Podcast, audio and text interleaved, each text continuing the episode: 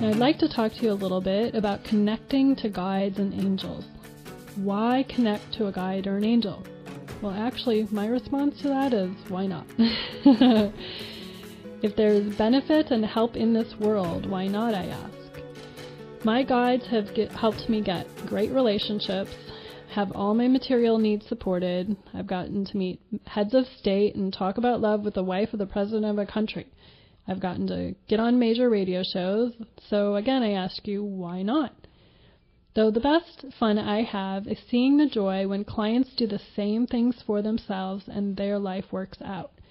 Total empowerment. You gotta love it. An angel also has a high vibrational field that can assist you in transcending past fear and more into the frequency of love.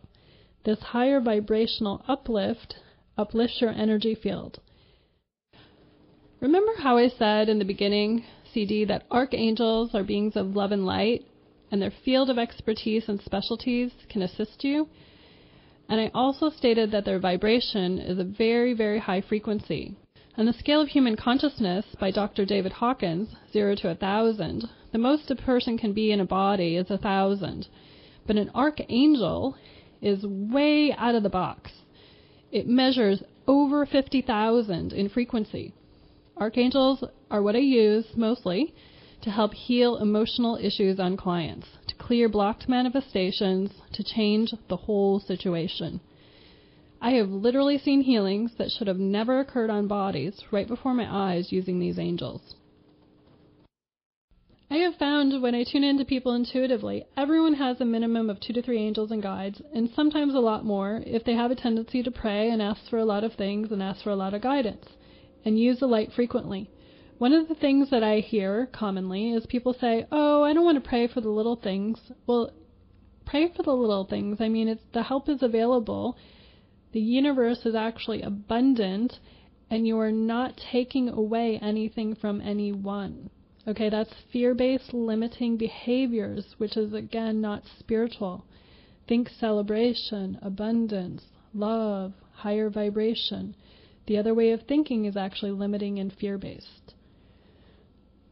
Now, if it's not taught in your religion, I still see these guides and angels behind you. And I've also found that when clients start using these guides and angels, their life can change very fast. I mean, really rapidly in some cases. Because those be- people allowed the changes to happen that fast. The changes will happen as fast as you'll allow them. And you can actually ask for help on not allowing. Okay, so we're going to go into that too. And this is all about you getting your spiritual help and, um, and upgrading your reality to the one that serves you. I mean, if your life is already fine and dandy, then great. But maybe this can help you explore some other things that you might not have considered that are possible.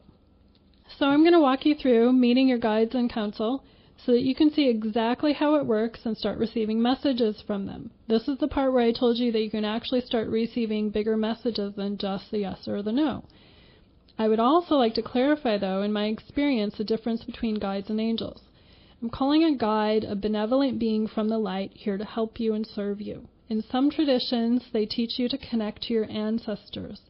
Deceased loved ones can be guides, Angels are a higher vibrational frequency that really uplifts your energy. Not all deceased loved ones are guides, however. It's just a choice to be aware of. You can feel the difference the more you open up. And ask, is this a higher vibrational being that's with me? Do I really want to receive guidance from them? I mean, you can ask that. Okay? Angels, by the way, don't judge you. Total love, compassion, and commitment to helping you. They don't judge you, just unconditional love and their point of view is how can we help you raise your vibration and help you make aware, loving choices. All I know at the end of the day is if it benefits me, my family, my clients, the guide gives me great advice, I keep it around. It should always be a loving guiding force, and if it is not, I send it away. I have sent guides away before that were not working for me. Again, it's free will on this planet, and you can choose things for yourself. You're the authority in your own life. The other rule of thumb to keep in mind is you have to ask. You have to ask to get guidance. You have to ask for them to be around you. and talk to you in that way. If you don't want help, they will not interfere with your free will and give you advice.